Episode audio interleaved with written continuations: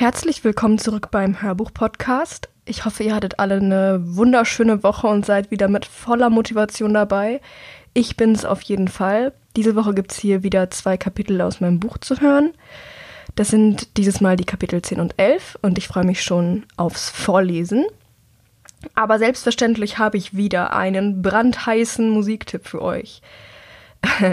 ja, wer ein bisschen in die Stimmung kommen mag, diese Woche ist ein bisschen also ist vielleicht nicht jedermanns Geschmack, das Lied, aber äh, für mich passt es sehr gut zur Stimmung im Buch. Deshalb werde ich den Tipp trotzdem mal raushauen. Und zwar ist das das Lied Down von Breaking Benjamin, das ich für diese Woche rausgesucht habe. Genau, hört es euch an oder hört es euch nicht an, wie ihr mögt. Und damit ist alles gesagt. Ich fange an zu lesen und wir hören uns gleich wieder. Kapitel 10 nach dem Frühstück muss Michael direkt zur Arbeit gehen. Sieh dich ruhig ein wenig im Camp um. Es gibt einiges zu entdecken, sagt er zum Abschied, lächelt und streicht Andrea über den Kopf. Dann ist er verschwunden. Ein paar Minuten bleibt sie noch sitzen, kratzt den restlichen Brei aus ihrer Schüssel und beobachtet, wie die Halle sich langsam leert. Es ist faszinierend, die Interaktion zwischen den Menschen anzusehen, die so normal, so alltäglich scheint, wo hier draußen doch alles ganz anders ist. Ein junges Pärchen läuft händchenhaltend in Richtung Ausgang. Der Anblick versetzt Andrea einen Stich. Sofort sieht sie Herricks Gesicht vor sich. Ärgerlich schiebt sie das Bild von sich. Sie darf nicht so viel an ihn denken. Irgendwann sitzen außer ihr nur noch etwa 20 Leute an den Tischen, allesamt uralt, und sie beschließt, dass es nun an der Zeit ist, sich ihrem ersten Tag hier zu stellen, was auch immer er bringen mag. Sie steht auf, vergisst dabei, wie geschunden ihre Beine sind und knickt beinahe direkt wieder ein. Dann humpelt sie ins Freie. Draußen merkt sie wieder das hohe Maß an Aufmerksamkeit, das ihr entgegengebracht wird. Die Menschen laufen geschäftig in den Straßen umher, jeder mit seinen eigenen Aufgaben beschäftigt, doch immer wieder ruhen fremde Augenpaare auf Andreas Gesicht, ihrer schmalen Erscheinung, der zu großen Kleidung. Sie fühlt sich nackt. Aber sie will nicht schwach erscheinen, also strafft sie die Schultern, atmet tief durch und macht sich auf den Weg, das Lager der Kanrota zu erkunden. Es kommt ihr vor wie eine traurige, verbeulte und heruntergekommene Lebensechtversion der Fotos und Videos präapokalyptischer Städte, die sie noch aus der Schule kennt. Mit offenem Mund wandert sie durch die paar Straßen, die von dem einstigen urbanen Lebensraum übrig geblieben sind, und staunt über das, was die Zeit aus dem Reich der Menschen gemacht hat. Da ist keine Spur von schillernden Lichtern, glänzenden Automobilen, eine Stahlkarosserie leuchtender und bunter als die andere – oder Menschen in feinen Kleidern mit greller Schminke im Gesicht. Keine saubere Akribie, keine geraden Linien, die das Leben bestimmen. Keine Neontafeln, kein Motorenlärm, keine Musik aus Straßengeschäften. Überall lauert der Verfall, kriecht in kleinen grünen Ranken aus den Ritzen der Betonwände, hängt im Staub auf angeschlagenen Fenstern oder versteckt sich im Geröll. Und in den Augen der Menschen spiegelt sich keine Dekadenz, sondern Entbehrung und der Kampf ums nackte Überleben. Zwischen den Hochhäusern sind erstaunlich große Lücken, wie Andrea jetzt auffällt. Die Straßen hier draußen müssen einst sehr breit gewesen sein, für eine Vielzahl an Fahrzeugen und Menschen gemacht. Gar nicht zu vergleichen mit den Gassen, die sie aus der Enklave kennt. Jetzt, da sie hier ist, kommen mir diese beinahe mickrig vor. Und wo man sich in der Enklave in den Berg gegraben hat, strebt man hier gen Himmel. Das meiste Funktionale, das weiß sie von Michael, findet in den zwei Hochhäusern statt, die dem Zaun am nächsten stehen. Dort werden Tiere nicht nur zur Nahrungsproduktion, sondern auch für Leder- und Stoffherstellung gehalten. Dann gibt es noch das Trockenhaus, ein etwas kleineres neben dem Regententurm im Zentrum, wo Vorräte gelagert sind. Und die drei Wohnhäuser, die je zur jetzigen Tageszeit so gut wie leer stehen. Hinter der Fabrikhalle werden ein paar Äcker bestellt. Auch sie sind eingeschlossen vom Stacheldrahtzaun, um die Arbeiter vor einer möglichen Wimpo-Invasion zu schützen. Erst jetzt im Tageslicht sieht Andrea, dass diese Einrichtungen nicht alles sind, was der Kanrota-Clan zu bieten hat. Sie schlendert gerade über den Platz vor dem Regententurm, betrachtet den Holzpfahl auf dem Hügel, an den sie gestern noch gefesselt war und um ihr Leben gebangt hat. Da trägt ein leichter Windstoß, herrlich willkommen in der sich aufbauenden Hitze des Tages, die Geräusche zu ihr. Laute Stimmen, angestrengtes Keuchen, dumpfe Schläge. Es regt etwas in ihrer Erinnerung an. Aus einem inneren Drang heraus folgt sie den Geräuschen, lässt sich um den Regententurm herumtragen, bis sie an seiner Rückseite angelangt ist. Und da liegt er vor ihr, der Trainingsplatz der Kanrota, umgeben von einem Maschendrahtzaun, der glatte Boden aus festgetretenem Sand. Mehrere hundert Menschen kämpfen hier miteinander, vom Kleinkindalter bis hin zum Teenager. Es ist ein richtiges Durcheinander aus blitzenden Klingen, Schilden und Faustschwüngen. Zunächst scheint kein System erkennbar, nur Verwirrung. Doch nach einiger Beobachtung kristallisieren sich einzelne Gruppen heraus, nach Alter sortiert, innerhalb derer sich Übungen im Nahkampf mit und ohne Waffen abwechseln. Manche trainieren an Ledersäcken oder Strohpuppen, manche von Person zu Person. Maschinelle Waffen scheint es keine zu geben, nur Schwerter und Messer, und weiter hinten an einem Schießstand wird der Umgang mit Pfeil und Bogen geübt. Jede Gruppe wird von einem Trainer oder einer Trainerin beaufsichtigt. Sie sind etwas älter, schreiten zwischen den Kindern und Jugendlichen umher und rufen ihnen Anweisungen zu. Ab und zu demonstrieren sie einen bestimmten Stoß oder Schlag. Andrea ist fasziniert von diesem Schauspiel, so fremd und doch so vertraut. Sie tritt näher an den rostigen Maschendrahtzaun, krallt sich mit beiden Händen daran fest, als würde er dadurch verschwinden und sie zum Teil des Geschehens. Sie fühlt sich zurückversetzt in eine Zeit vor vielen Jahren, bevor die Wächter ihre Wohnung stürmten. In ihre Kindheit, als sie noch Hoffnung hatte, eines Tages der Stadtwache zu dienen.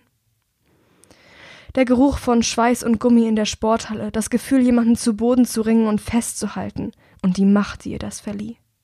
Konzentration, Schmerz, Triumph. Der heftige Rückstoß bei Schießübungen, der den ganzen Arm entlang bis in die Schulter fährt blaue Flecken, gezerrte Muskeln, aufgeschürfte Knie. Und am Ende des Tages die Befriedigung, wieder etwas Neues gelernt zu haben. Erst jetzt, da sie die Leute hier so hart trainieren sieht, wird ihr bewusst, wie sehr ihr das alles fehlt.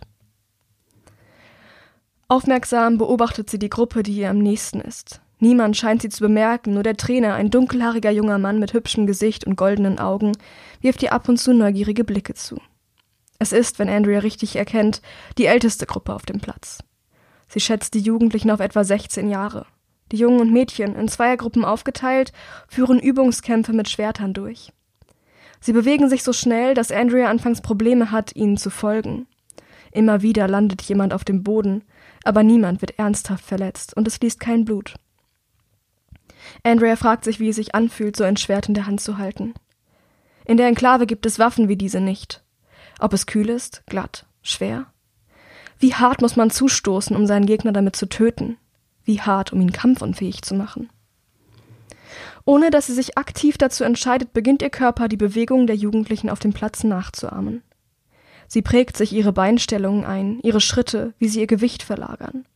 Beobachtet die Hände an den Griffen der Schwerter, die Kurven, die sie in der Luft ziehen, wenn sie sich bewegen. Und schon hält sie selbst ein fiktives Schwert in der Hand, stößt auf ihren Phantomgegner ein, blockt Schläge ab, weicht aus, greift an. Sie ist so absorbiert von diesem Tanz und von ihren Beobachtungen, dass sie gar nicht bemerkt, wie schnell die Zeit vergeht. Als der Trainer schließlich die Stimme hebt und verkündet, es sei Zeit für die Mittagspause, stellt sie überrascht fest, wie hoch die Sonne am Himmel steht. Es kommt ihr vor, als wäre sie gerade erst am Trainingsplatz angekommen. Etwas benommen folgt sie dem Strom der Schüler in die Fabrikhalle und reiht sich in die Schlange an der Essensausgabe ein. Es riecht nach Fleisch und Kohl. Sie sieht sich um, kann ihren Bruder aber nirgends entdecken. Wahrscheinlich dauert seine Schicht bis nach dem Essen. Als sie eine Metallschüssel mit der dampfenden Mahlzeit gefüllt hat und sich auf den Weg zu den Tischen macht, fällt ihr die Veränderung auf. Die Schmerzen in ihrem Körper sind noch immer die gleichen. Ihre Beine sind sogar noch schwerer geworden, doch sie belasten sie auf eine andere Weise.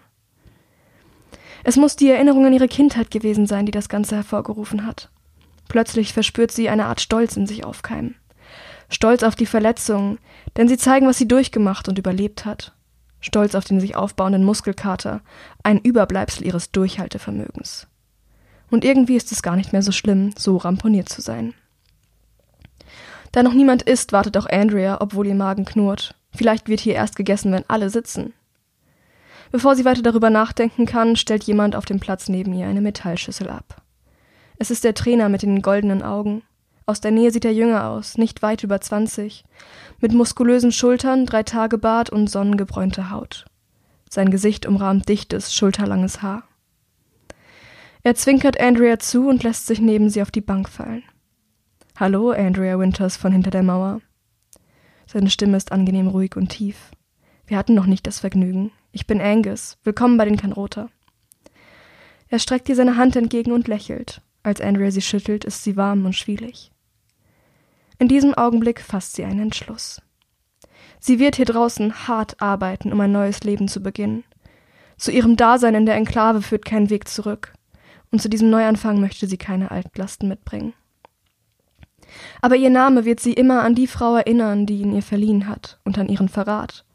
Deshalb muss sie sich von ihm trennen, ein für allemal. Nenn mich Drea, sagt sie. Das ist mein Name. Angus Lächeln wird breiter. Also gut, dann eben Drea. Ich habe dich heute am Übungsplatz gesehen. Du hast meine Gruppe beobachtet und komisch in der Luft rumgefuchtelt. Drea wird rot. Sie hat gar nicht daran gedacht, dass die Menschen auf dem Platz sie auch sehen konnten. Ich fand den Schwertkampf interessant und habe versucht, die Übungen nachzumachen, sagt sie etwas beschämt.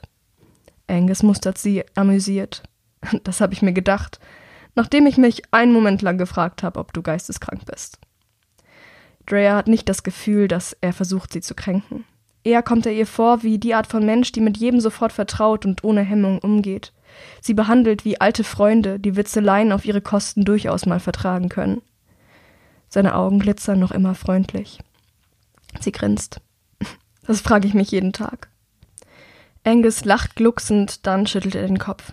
Ich glaube, du wirst eine Bereicherung für unseren Clan sein. Das wird bestimmt noch lustig mit dir. Die meisten hier sind nämlich humorbehindert. Jetzt ist es Andrea loszuprusten. Humorbehindert? kichert sie über seine Wortneuschöpfung. Ja, humorbehindert. Ich meine, schau dich doch mal um. Mit einer ausladenden Geste verweist er auf die übrigen Menschen im Raum. Keiner hier sieht wirklich fröhlich aus. Die meisten wirken erschöpft und irgendwie angespannt. Und die martialische Kleidung versprüht auch nicht gerade Heiterkeit. Noch immer kichert Rhea vor sich hin. Besonders lustig sehen sie auf jeden Fall nicht aus. Nee, echt nicht. Dann wird Angus Miene ernster. Was ich dich eigentlich fragen wollte. Ich habe gehört, was der Regent heute Morgen über deine Frist gesagt hat. Du weißt schon, dass du dich als Kriegerin beweisen musst und so. Das Gefuchtel auf dem Platz heute sah aber nicht besonders gekonnt aus. Damit kommst du auf gar keinen Fall durch. Deshalb wollte ich dir anbieten, dir ein paar Privatstunden zu geben. Oh, das ist aber nett von dir. Einen Augenblick zögert sie. Ich weiß aber nicht, ob das eine gute Idee ist. Nico hat mir verboten, Unterricht von einem seiner Trainer zu nehmen. Und eigentlich wollte mein Bruder mit mir trainieren. Ach, dein Bruder. Angus macht eine wegwerfende Handbewegung. Der ist zwar ein guter Kämpfer, aber er hat keine Erfahrung als Lehrer. Ich bin jetzt seit fast drei Jahren Trainer und außerdem deutlich besser am Schwert ausgebildet. Bei mir kannst du viel mehr lernen. Gut, aber was ist mit Nico? Er hat es ausdrücklich verboten. Angus rutscht ein Stück näher auf der Bank, sitzt jetzt nur noch eine Handbreit von ihr entfernt und lehnt sich zu ihr. Seine Lippen schweben irgendwo über ihrem linken Ohr und seine Haare kitzeln ihre Wange. Drea ist so perplex wegen der plötzlichen Nähe, dass sie gar nicht reagieren kann. Was der Regent nicht weiß? Er, schaut sie bedeutungsvoll an und drückt dann wieder ab von ihr. Misstrauisch mustert Drea ihn. Warum bietest du mir das an? Was springt für dich dabei raus? Angus zuckt mit den Schultern und grinst. Ich helfe gerne einer Lady in der Not. Sie verdreht die Augen. Macho. Ich bin ganz sicher keine Lady und höchstens ein bisschen in Not. Na, siehst du, du brauchst mich. Er zwinkert ihr zu. Wirklich überzeugt ist Drea noch nicht. Im Stillen fragt sie sich, ob vielleicht doch mehr hinter diesem Angebot steckt und ob es klug ist, darauf einzugehen. Vielleicht ist Angus gar nicht so nett und witzig, wie er sich gerade gibt, sondern will sie nur in Schwierigkeiten bringen. Andererseits hat er recht, wenn er sagt, dass ihr Hilfe von einem professionellen Trainer wahrscheinlich gut tun würde. Eigentlich kann sie es sich nicht leisten, ein solches Angebot abzuschlagen. Und wie stellst du dir das vor? Angus Lächeln wird breiter und seine seltsamen Augen beginnen zu funkeln. Ganz einfach. Bis halb fünf muss ich arbeiten. Danach wird der Trainingsplatz geräumt. Es gibt dahinter ein kleines Gebäude, in dem sich die Schüler umziehen und Materialien gelagert werden. Dort können wir uns treffen. Hm, macht Drea immer noch unschlüssig.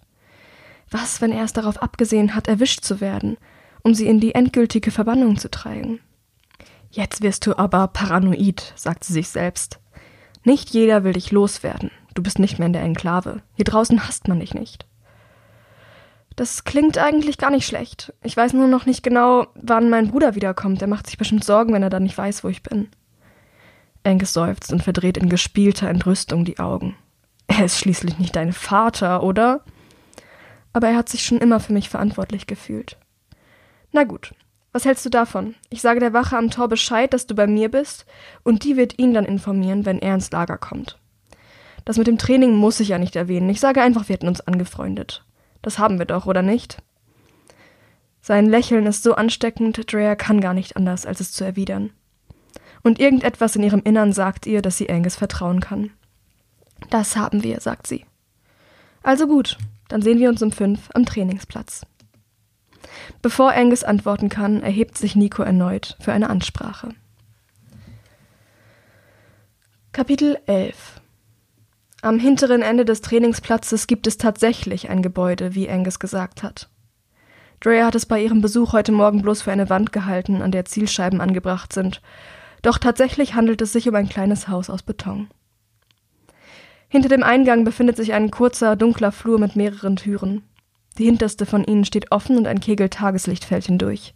Zielstrebig geht Drea darauf zu. Dahinter wartet Angus bereits auf sie. Das Zimmer ist etwa zweimal so groß wie ihre Zelle in der Enklave, ausgestattet mit nichts weiter als ein paar Schränken, einem wackeligen Tisch und Stühlen, die zur Seite geräumt wurden. Wirkliche Bewegungsfreiheit gibt es nicht. Meinst du nicht, es ist ein bisschen eng hier drin? fragt sie skeptisch, als sie hineinkommt. Dir auch einen guten Abend? Ein belustigtes Lächeln umspielt Angus Lippen.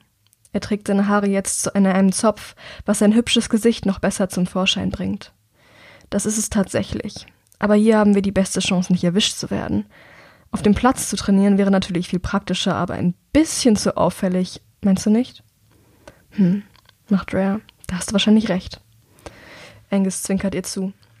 Ich habe immer recht. Das ist das Erste, was du lernen musst, wenn du mit mir Zeit verbringst.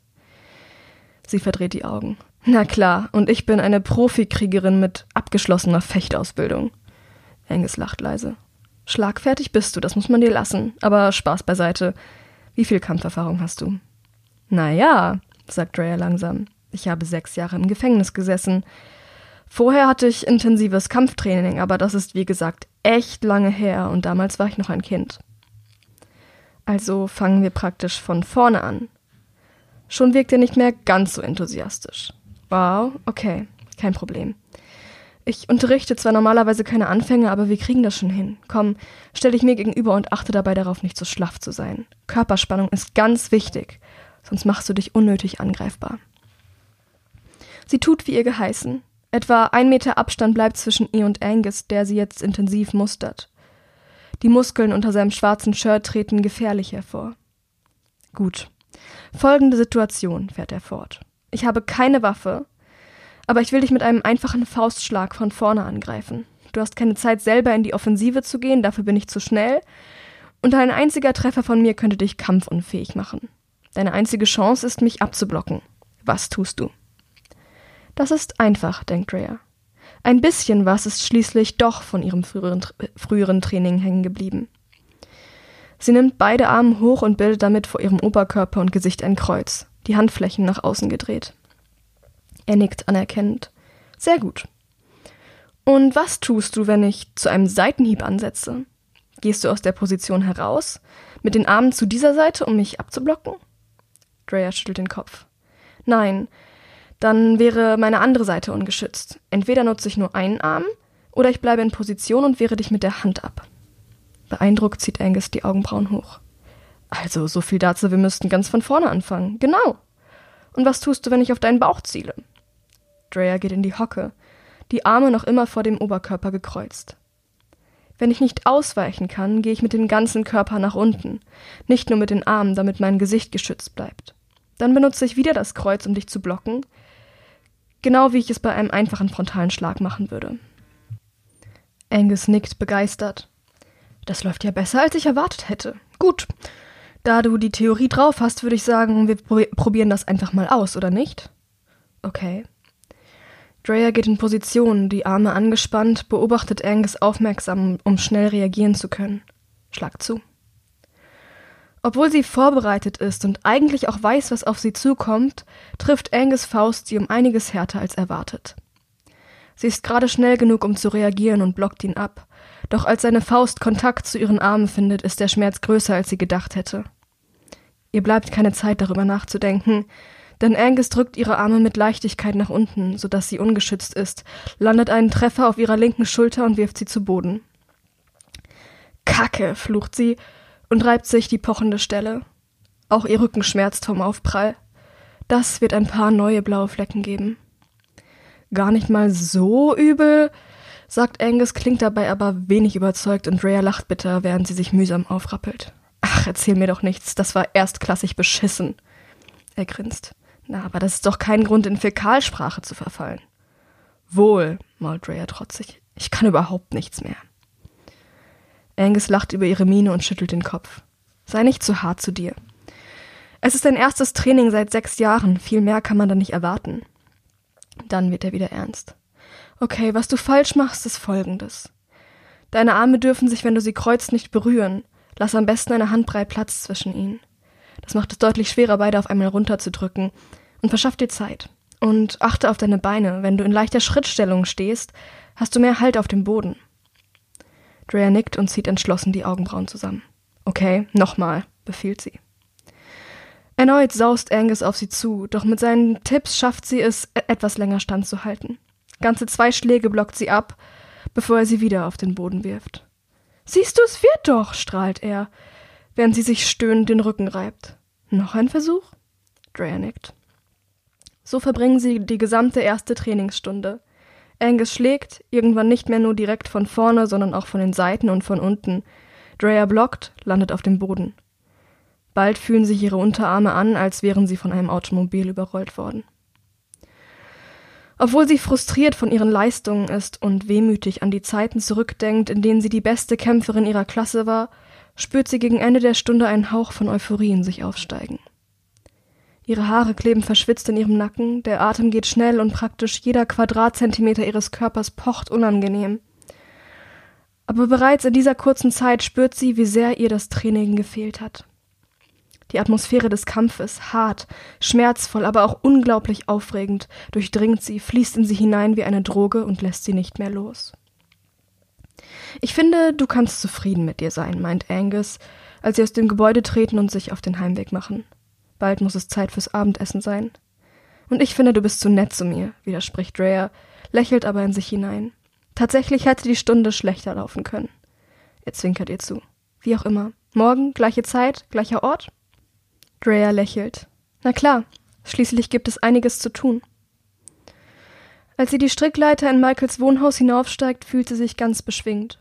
In ihrem Leben hat sie nicht viele Freunde gehabt, von ein paar oberflächlichen Bekanntschaften ihrer Kindheit abgesehen eigentlich nur Herrick. Aber irgendwie hat sie das Gefühl, Angus könnte sich schon bald in die kurze Reihe dieser ausgewählten Personen einordnen. Obwohl es ihr meist schwer fällt, Menschen zu mögen, ist er ihr auf Anhieb sympathisch. Mit seiner optimistischen Art ist er zwar so ganz anders als sie selbst, aber vielleicht wird ihr diese Abwechslung ganz gut tun. Jemanden, dessen Lachen so ansteckend ist, kann sie im Augenblick gut gebrauchen. Als Drea die Tür zu Michaels Apartment aufstößt, ist er nicht allein. Leise Stimmen dringen aus dem Raum neben dem Schlafzimmer. Neugierig tritt sie ein. Es ist das Zusatzzimmer, das Michael eigentlich nicht braucht und überlegt, zu ihrem zu machen. Es ist ausgestattet mit nichts als einem zerfledderten Sofa und kahlen Wänden. Er steht auf einer Leiter, plaudert vor sich hin und ist dabei, eine dicke Schraube in die Decke zu bohren.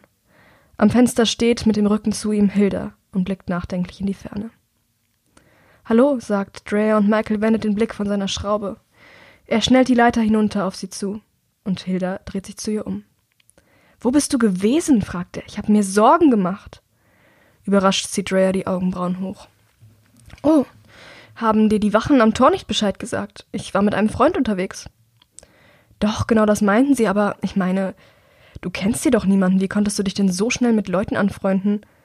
Und eigentlich müssen wir doch trainieren. Wir können es uns nicht leisten, Zeit zu verlieren. Beim gehetzten Klang seiner Stimme verspürt Drea einen winzigen Stich schlechten Gewissens. Sie würde ihm gerne sagen, dass sie den ganzen Nachmittag mit Training verbracht hat, doch da Hilda so vertraut mit dem Regenten scheint, wäre es wohl nicht besonders schlau, ihr den Regelverstoß unter die Nase zu reiben. Noch immer steht sie am Fenster, beobachtet das Gespräch der Geschwister mit unergründlicher Miene. Aber es ist auch wichtig, die Kultur und die Bräuche der Kanrota kennenzulernen, oder nicht? Drea ist ganz überrascht, wie schnell ihr diese Notlüge eingefallen ist. Angus hat mich nur ein bisschen im Camp rumgeführt und mir erklärt, wie das Leben hier abläuft. Michaels Augen weiten sich erschrocken. Angus, keucht er, der Trainer? Drea, das ist kein guter Umgang für dich. Sie runzelt die Stirn. Wieso? Er hat einen Ruf. Als sie ihn weiter verständnislos anstarrt, präzisiert er. Er kommt rum, verstehst du? Fall bitte nicht auf ihn rein. Drea verdreht die Augen. Keine Sorge, ich werde nicht mit ihm ins Bett steigen, kein Interesse. Zu ihrer Überraschung ist ihr bei dieser Aussage plötzlich zum Heulen zumute. Sie denkt an Herrick und die Dinge, die sie mit ihm nie wird erleben können. Hilda zieht im Hintergrund belustigt die Augenbrauen hoch. Gut, sagt sie. Ich glaube, ich werde hier nicht mehr gebraucht. Jetzt richtet sie ihren Blick direkt auf Drea, durchdringt sie mit ihren sturmfarbenen Augen. Und irgendetwas ist da, ganz tief versteckt, das ganz und gar nichts mit Belustigung zu tun hat. Michael, ich erwarte dich und deine Truppe morgen pünktlich zur Patrouille. Und Drea, dir rate ich, all deine Kraft ins Training zu stecken. Ohne ein weiteres Wort geht sie zur Tür, doch bevor sie verschwindet, dreht sie sich noch ein letztes Mal zu Drea um. Nur für den Bruchteil einer Sekunde mustert sie sie, bevor sie den Raum verlässt, doch das reicht, um ihr eine Gänsehaut über den ganzen Körper zu jagen. Ihre Augen scheinen mit ihr zu sprechen und sie sagen, ich weiß, was du getan hast. Ja, und damit sind wir wieder am Ende von einer Folge angekommen. Kapitel 11 ist zu Ende.